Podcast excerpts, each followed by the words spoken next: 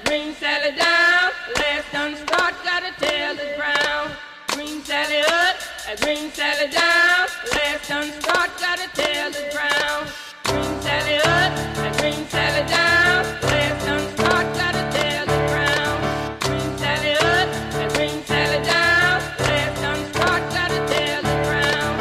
Hallo und herzlich willkommen zur zehnten Ausgabe von Fit durch Corona, deinem Podcast, um in der Quarantäne richtig fit zu bleiben. In dieser zehnten Ausgabe haben wir verschiedene Dinge auf dem Zettel. Und zwar geht es zuallererst einmal darum, was in der letzten Woche so passiert ist, wie sich die aktuelle Woche gestaltet, nachdem wir nun siebeneinhalb Wochen in der Quarantäne sind, also ohne Schwimmhalle, völlig äh, sportfrei, ohne Gemeinschaftsaktivitäten, denn das geht ein bisschen an die Nerven. Und nachdem wir in der letzten Woche ein bisschen angefangen haben, über die Anatomie und über Biologie, über Leistungserbringung zu plaudern, Dort ging es vorrangig ja darum, was tut das Stretching und Dehnen mit deinem Körper, mit deinen Muskeln, warum hilft das überhaupt und wo verbessert dich das? Werden wir uns diese Woche damit auseinandersetzen, wie ist so ein Muskel aufgebaut und in allererster Linie wird es darum gehen, was unterscheidet einen sogenannten Fast Twitch von einem Slow Twitch Muskel. Also Fast Twitch sind die schnell kontrahierenden Muskeln, Slow Twitch die langsam kontrahierenden Muskeln. All das und noch ein bisschen mehr erwartet dich in der heutigen Episode. Zunächst einmal geht es darum, was haben wir in den letzten Tagen so alles erlebt, beziehungsweise was habe ich in den letzten Tagen so alles erlebt. Und ähm, da gibt es ein bisschen, nun ja, wenn ich jetzt sage, hier siebeneinhalb Wochen in der Quarantäne und sind wir zu Hause, fühlt sich das zum einen inzwischen fast an wie eine Zombie-Apokalypse. Bei Resident Evil gibt es eine erste Szene, wo ähm, die Hauptdarstellerin, oh, ich habe den Namen vergessen, wie sie heißt, Mila Jovovich spielt sie auf jeden Fall, ähm, immer wieder erzählt, hier dieses Tag 55 in der Zombie-Apokalypse, wenn du da draußen bist, hörst du mich und wenn ja, dann gib eine Antwort, ich bin hier und da zu finden.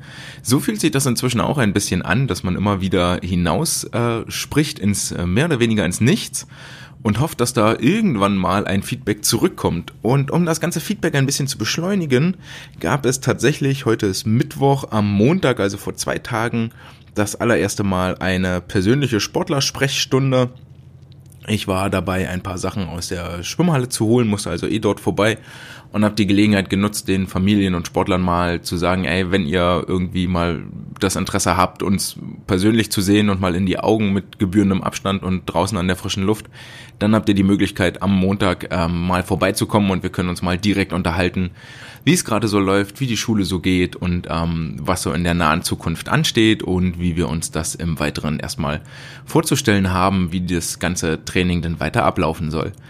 Das sorgte dafür, dass ich hier aus äh, Bochum nach Mülheim mit dem Fahrrad gefahren bin. 30 Kilometer hin, 30 Kilometer zurück, waren 60 Kilometer insgesamt. Wer ganz schnell ist in Mathe, hatte das schon raus.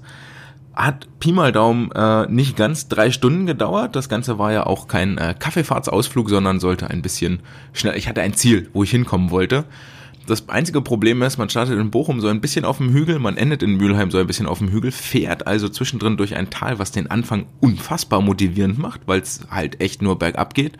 Aber dann hinten raus, berghoch, gerade am Ende dieser Drei-Stunden-Tour, war das mehr oder weniger so ein bisschen bewegtes Stehen. Wie das dann so ist, hat man natürlich auch auf beiden Wegen immer Gegenwind. Äh, ja, äh, schönen Gruß an meine Oberschenkel an dieser Stelle, die sich heute wieder ein bisschen erholt haben und heute ist nämlich auch der zweite Teil der Sprechstunde. Das heißt, heute Nachmittag werde ich äh, nochmal auf dem Fahrrad sitzen und die Sonne genießen und meine anderthalb Stunden hinfahren und anderthalb Stunden zurück. Das sind nochmal äh, auch ein paar Kilometer mehr. Wir gucken mal, ob der Körper sich adaptiert und äh, das Ganze heute nicht mehr als so schlimm empfindet. Außerdem bin ich von den Sportlern nochmal angesprochen worden. Wir hatten äh, ungefähr zwei Wochen, bevor die Schwimmbäder geschlossen haben, am 15. März, zwei Wochen davor, also so Anfang März, hatten wir einen äh, Fototermin mit der Zeitung. Und zwar war dort die äh, Watz bei uns zu Gast und hat von jedem Sportler ein Porträtfoto und ein Mannschaftsfoto und ähm, dann gab es noch von jedem mindestens ein äh, Actionfoto äh, gemacht, um mal so aktuelle Artikel von Wettkampfberichten mit äh, aktuellem Bildmaterial bebildern zu können. Und Genau, die waren jedenfalls da und jetzt äh, existiert natürlich völlig berechtigterweise bei den Sportlern der Wunsch, sich die Bilder auch mal angucken zu können, beziehungsweise für privat nutzen zu können. Und das Ganze gestaltet sich sehr, sehr schwierig, denn da sind inzwischen schon einige Mails und einige Anrufe hin und her geflossen, um an diese Bilder ranzukommen, die natürlich zum einen nur für den privaten Gebrauch sind, das ist klar. Ansonsten äh, müsste man die bei dem Watz Fotodesk abkaufen. Was das kostet, weiß ich nicht, aber wird mit Sicherheit nicht so billig sein. Jedenfalls existiert diese Variante nicht. Und deswegen habe ich dort bei der äh, Bildstelle, das ist der Fotodesk, wo man dort anruft, ähm, angerufen. Die hat gesagt, ich rufe dich in ein paar Tagen zurück. Ein paar Tage später hat natürlich keiner angerufen, also habe ich dort wieder angerufen. Sie sagte, äh, ja, ich muss mich nochmal schlau machen, ich rufe dich in ein paar Tagen zurück. In ein paar Tagen später hat natürlich keiner angerufen, also habe ich dort wieder angerufen. War eine andere Mitarbeiterin auf der, an der Leitung und sagte, ja, das äh, weiß ich schon Bescheid, äh, ich leite dich mal, reiche dich mal kurz an die Kollegin weiter. Dann hat mir die Kollegin gesagt, ja, ich habe äh, muss mich dann nochmal drum kümmern. Äh, jedenfalls führte das auch nicht zum Ergebnis, bis ich dann von dem Redakteur, mit dem ich telefoniere, äh, der beim Gespräch vor Ort war, eine E-Mail erhielt, der mir sagte, okay, es gibt drei Möglichkeiten. Zum einen äh, kannst du das Mannschaftsfoto haben. Äh, das ist alles, was ich im Moment für dich tun kann. Ansonsten Variante 2, kauf die Bilder beim Fotodesk ab, dann kannst du damit alles machen, was du willst. Oder Variante 3, ihr habt ja äh, Kontakte ausgetauscht mit dem Fotografen, schreibt den nochmal an und der kann euch dann die Bilder geben, aber auch dann sind die nur für den privaten Gebrauch. Also fürs persönliche Fotoalbum oder na, vielleicht noch als Profilbild bei WhatsApp oder TikTok oder Snapchat, keine Ahnung. So war der letzte Stand. Äh, dann habe ich versucht, den Fotografen zu kontaktieren, der aber nur ein Profil bei LinkedIn hat. Daraufhin versandete das ein bisschen und jetzt bin ich letzte Woche mal wieder darauf angesprochen worden, äh, was denn da im Moment mit den Fotos sei. Also habe ich mich bei LinkedIn angemeldet, äh, das kleine Facebook für Berufstätige äh, mit Karriereangabe und Pipapo und wollte dort mit dem Fotografen Kontakt aufnehmen. Habe ihn dort auch gefunden, Allerdings kann man nur dann Nachrichten schreiben, wenn man nicht die gratis, sondern irgendeine Kaufversion von LinkedIn hat. Und die billigste Version der Kaufversion sind irgendwas, schieß mich tot, 20 Euro pro Monat. Das ist der aktuelle Stand der Dinge und es ist sehr, sehr schwierig, an diese Fotos ranzukommen. Das hält einen so ein bisschen auf Trab, nachdem nun die äh, Kaderkonzeption soweit durch ist, sind das die aktuellen Baustellen, plus dem, dass es seit letzter Woche einen äh, wöchentlichen Plan gibt, mit aktuellen, also einen vorgegebenen wöchentlichen Plan für die Kiddies, der da zweimal am Tag Sport beinhaltet, morgens eine Stunde Krafttraining, nachmittags eine Stunde Cardio-Training, ähm, um so ein bisschen mal wieder in einen geregelten Trainingsbetrieb reinzukommen und nicht alles nur äh, nach dem Baukastenprinzip, baut euch euer eigenes Training zusammen zu überlassen. Denn das wurde klar am Montag in den Gesprächen so nach und nach völlig verständlicherweise sinkt bei Pubertierenden die Motivation, sich selber in den Hintern zu treten und selber aktiv zu bleiben. Aber ähm, wir wollen ja irgendwie am Jahresende wieder aktiv sein und ähm, erfolgreich sein und auch wieder ins Wasser springen und haben da inzwischen echt einige Fragezeichen, wie das auch zum einen mit der Mitgliederentwicklung weitergeht. Da kann ich vielleicht nächste Woche ein bisschen mehr dazu erzählen und zum anderen auch, wie das mit dem Leistungsstand weitergeht. Denn wir reden hier immerhin von Sportlern, die, bevor hier die Pause kam, äh, sechsmal, vielleicht auch achtmal pro Woche trainiert haben. Und die jetzt so ad hoc auf Null runterzufahren, ist für den Körper halt nicht so richtig gut. Deswegen gibt es jetzt einen äh, regelmäßigen Wochenplan, der sich am Montag mit dem Oberkörper beschäftigt, am Dienstag mit dem Unterkörper, beides jeweils in der Krafteinheit in Verbindung mit äh, Core-Aufgaben für Bauch und Rücken, am Nachmittag dann äh, per Eigeninitiative mit Vorschlägen eine Stunde Cardio-Training am Mittwoch geht es mehr um Dynamik, um Power und um Speed dabei. Für 30 Minuten wirklich äh, neue Reize setzen und dann nachmittags nochmal 30 Minuten für den Chor, für den Mittelkörperbereich, bevor dann die ganze Runde am Donnerstag wieder von vorne anfängt für den Oberkörper, für den Unterkörper am Freitag und am Samstag wieder Power und Strength.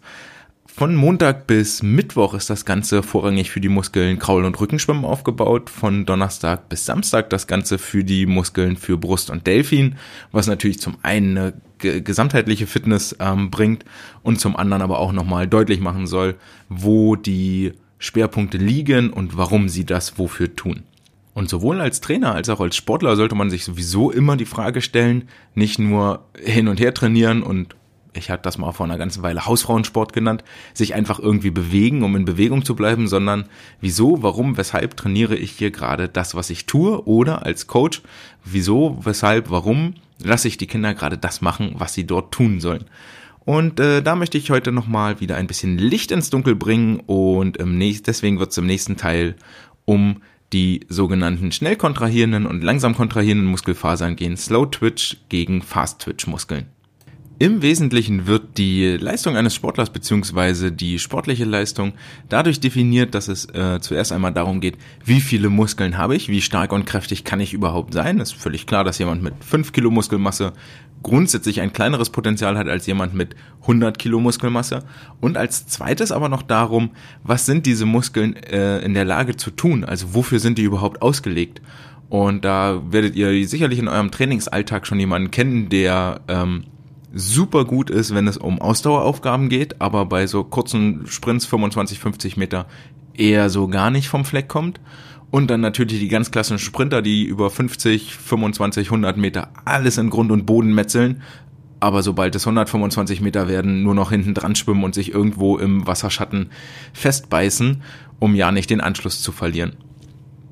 Das Ganze hat natürlich damit zu tun, welche Muskeltypen haben sie. Und da gibt es ähm, wie bereits erwähnt, zwei wesentliche Unterschiede. Schnell kontrahierend, langsam kontrahierend.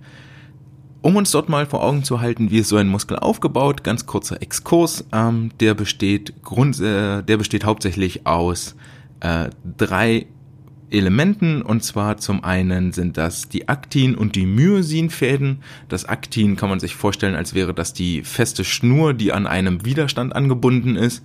Die Myosinfäden sind die, die oben drüber sind. Das sind so ein paar ähm, bewegliche Teile und an diesem Myosin sind äh, Myosinköpfchen dran, die das Seil umgreifen vom Aktin und das Aktin zu sich ranziehen, näher ranziehen und dadurch, da, da, dadurch dafür sorgen, dass der Muskel kontrahiert.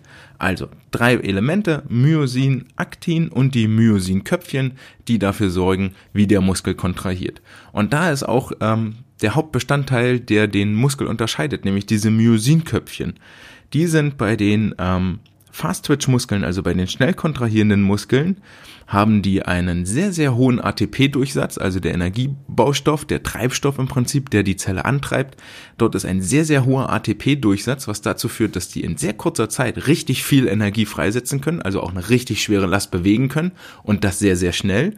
Und bei den äh, langsam kontrahierenden Muskeln, dort ist es nur ein ganz, dort ist es ein wesentlich geringerer ATP-Durchsatz, ein, ein ganz kleiner Teil nur.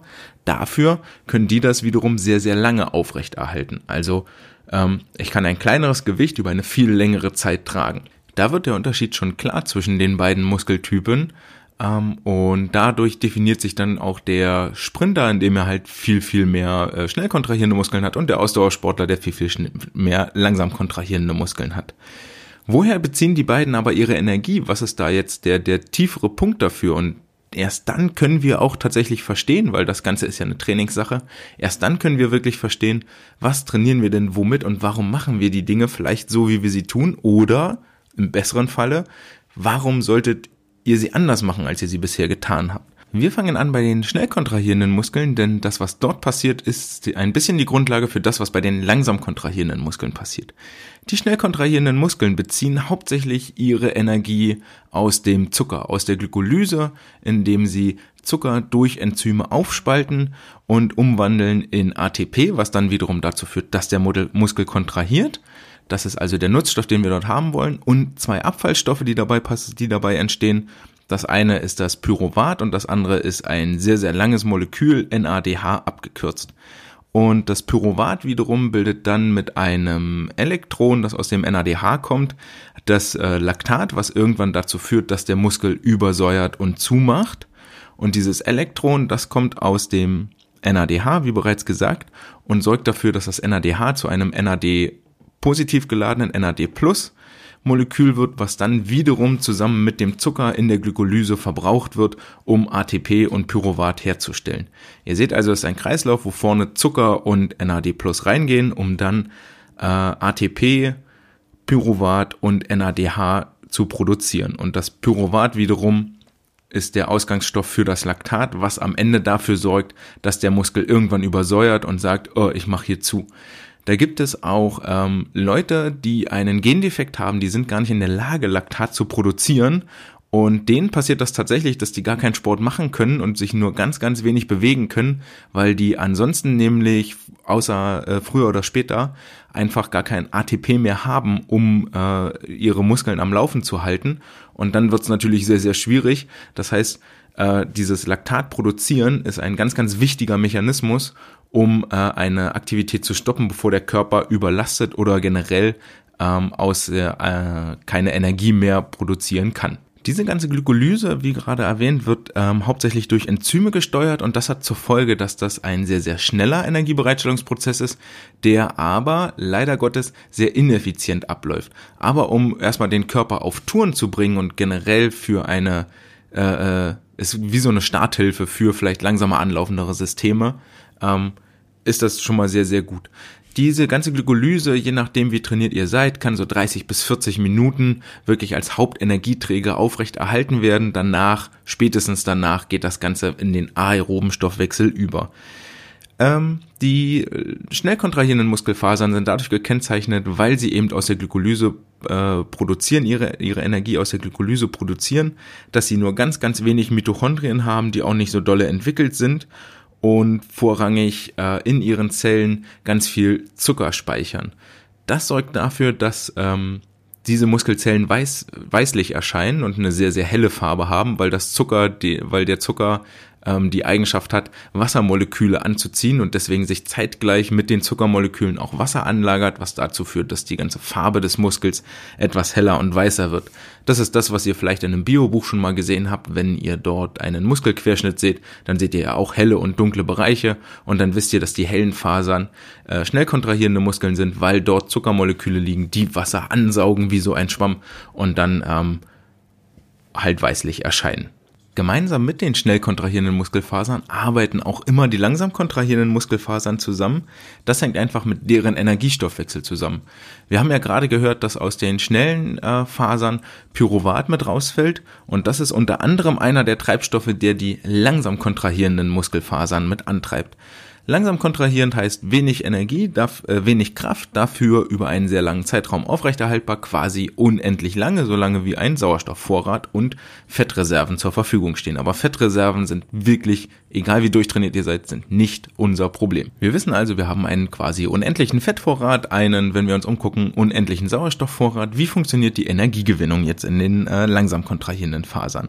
Hier kommen die Mitochondrien ins Spiel. Mitochondrien, die Kraftwerke der Zelle, wir kennen das alle, dieser Satz muss gesagt werden.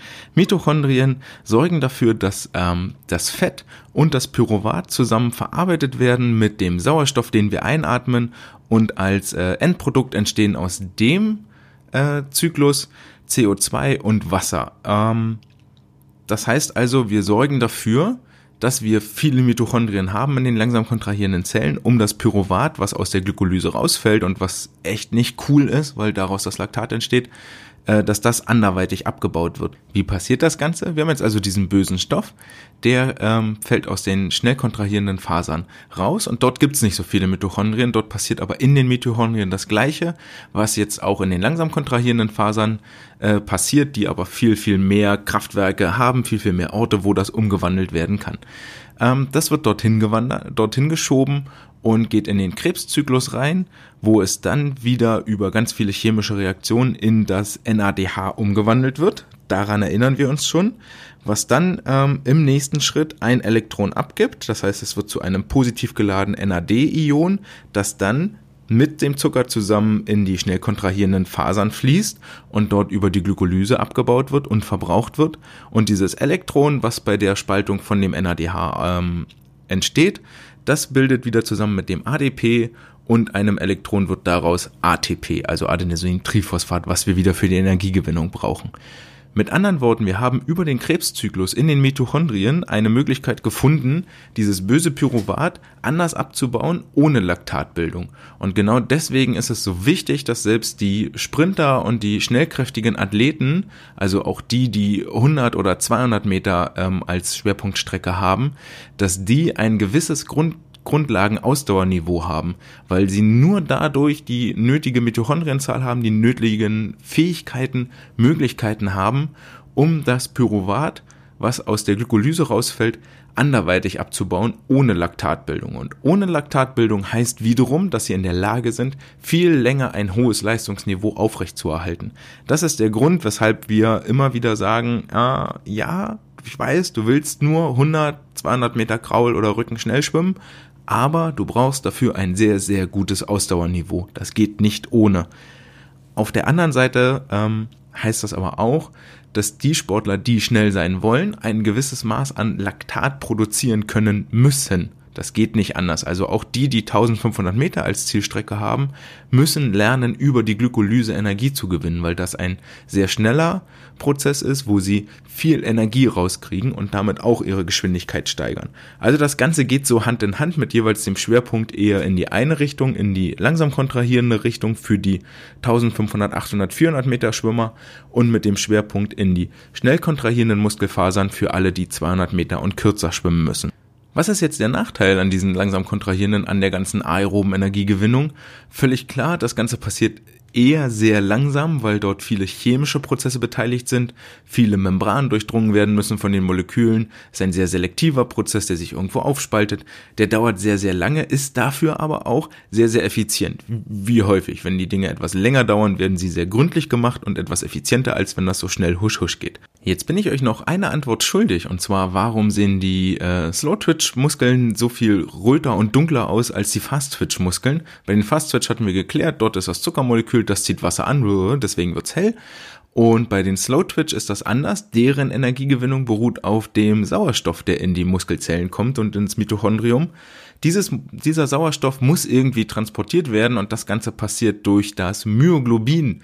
Das ist analog zum Hämoglobin, was der Farbstoff fürs Blut ist. Ähm, deswegen wird das Blut rot, weil an dem Hämoglobin die äh, Sauerstoffmoleküle andocken. Das gleiche macht das Myoglobin nur für die Zelle. Auch dort docken die Sauerstoffzellen an und werden dann in die Zell Zelle transportiert. Das ist der Grund, weshalb die äh, Slow-Twitch-Muskeln rot erscheinen.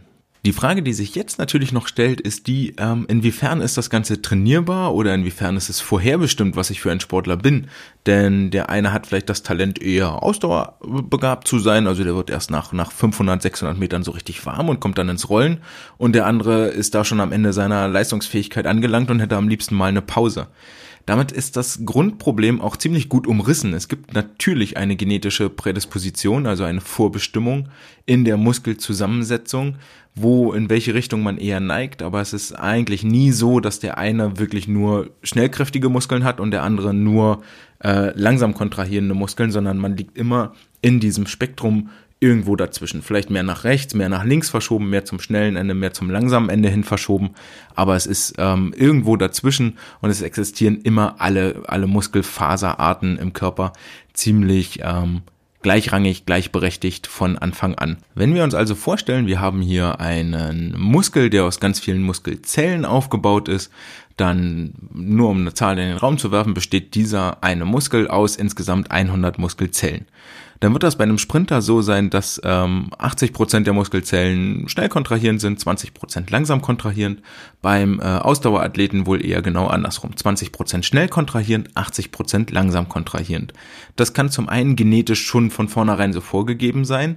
Dann sollten Trainer und Sportler sehr, sehr schnell verstehen, dass es klug ist, mit dem Athleten in eine bestimmte Richtung zu laufen, weil es ist äh, eigentlich unmöglich, aus einem prädisposierten, prädispositionierten Langstreckler nochmal einen Sprinter zu machen. Es wird nie zu einem vollständigen Wechsel der äh, Muskelzellen kommen, also die werden sich nie vollständig umwandeln. Man kann das innerhalb dieses Spektrums nur ein bisschen nur nach links und rechts verschieben in einem gewissen Rahmen.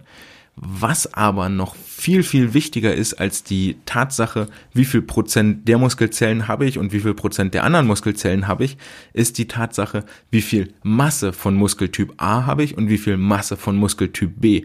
Und ähm, das sorgt dafür, wenn wir uns ein kleines Gedankenexperiment vorstellen, haben wir zwei identische Zwillinge, die beide von vornherein mit äh, fünf langsam kontrahierenden und fünf schnell kontrahierenden Muskeln ausgestattet sind und die sich dann einem gewissen Training unterwerfen. Jetzt ist der eine ein bisschen äh, mehr von, vom Gedanken für den Ausdauersport geeignet und mag das, wenn er so ein bisschen für sich sein kann und mal zwei Stunden durch die Gegend läuft oder zwei Stunden durch den Pool läuft. Und der andere braucht immer eher etwas Action und etwas kürzer von seiner Aufmerksamkeitsspanne und ist deswegen eher in, mehr in die Sprintergruppe gerutscht. Wenn die jetzt nach jahrelangem Training wieder ähm, aufeinandertreffen oder sich dann entwickelt haben und sich miteinander vergleichen, dann ähm, haben sie immer noch fünf langsam kontrahierende und fünf schnell kontrahierende jeder für sich aber bei dem ähm, Sprinter mit der kurzen Aufmerksamkeitsspanne werden es zehn Prozent der Muskelmasse aus langsam kontrahierenden bestehen und die anderen 90% werden aus schnell kontrahierenden Muskeln bestehen.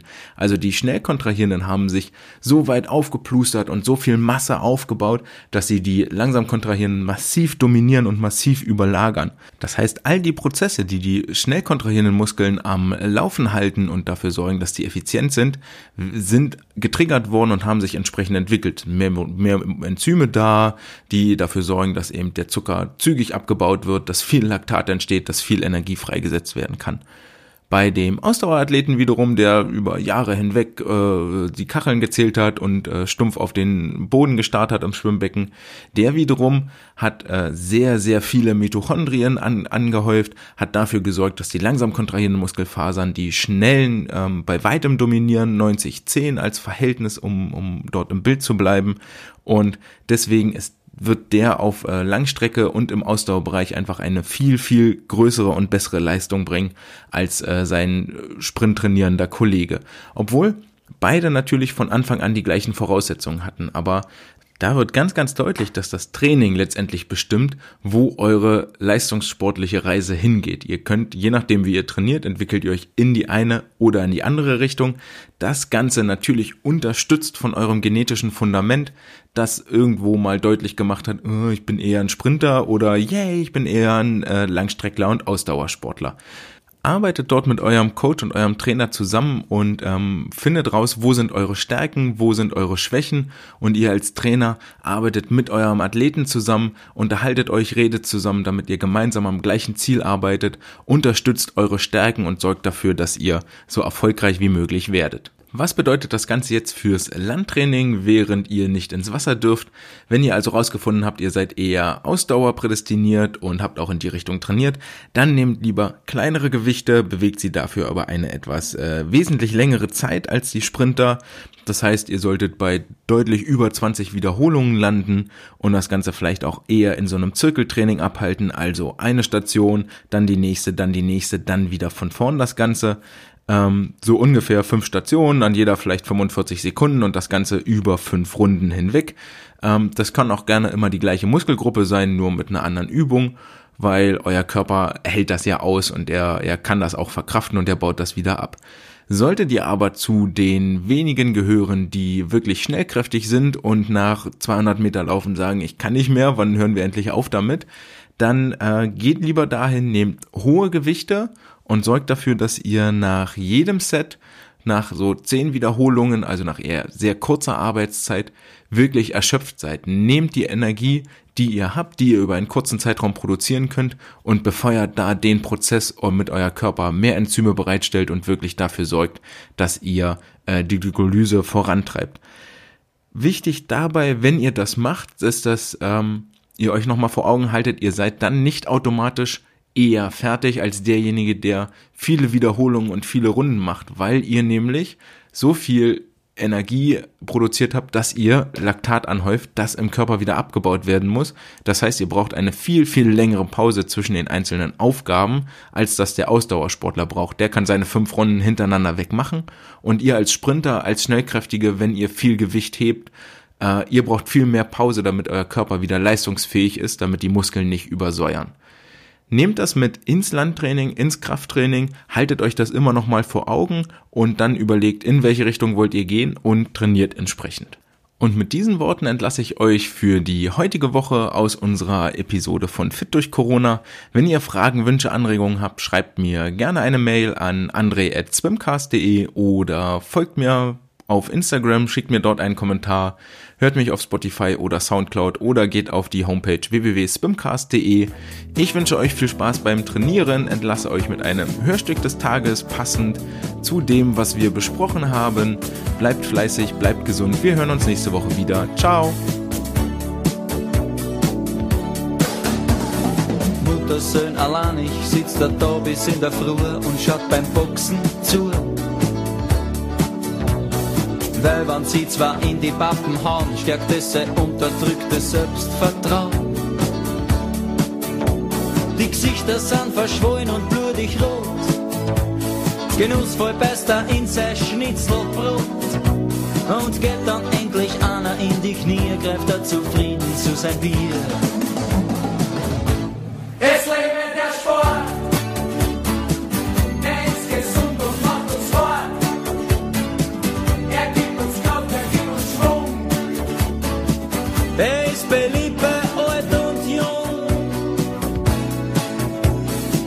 Wird ein Schiedsrichter verdroschen, steigen sie ihm ordentlich in die Goschen, gibt's eine Massenschlägerei. Er ist immer live dabei, weil mit sein Color Fahr sich da alles ganz genau.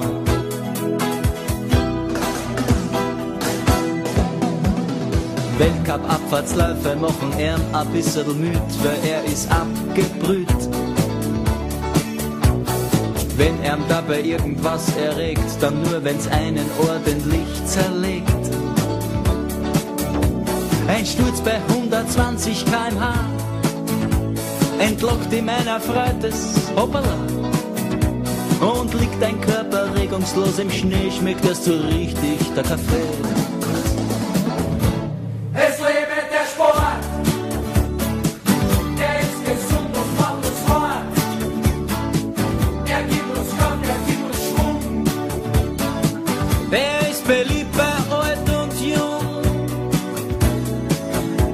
Wenn einer bei der Zwischenzeit sich zwanglos von einem Ski befreit und es ihn in die Landschaft steckt, dass jeder seine Ohren anlegt, wenn er es überleben tut, dann wird er nachher interviewt.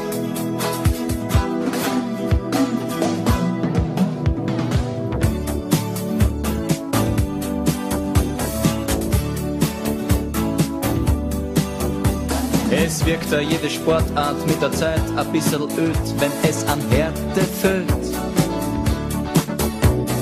Autorennen sind da sehr gefragt, weil hier und da sich einer überschlagt.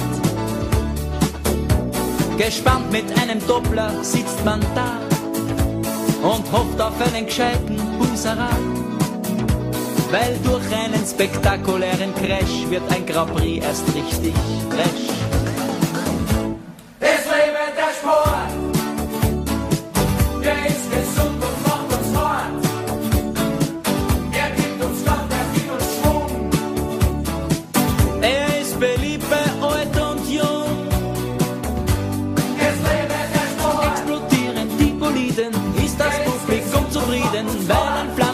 Inferno schaut man immer wieder gerne. Heiterkeit auf der Tribüne, das ist halt am Sport das Schöne.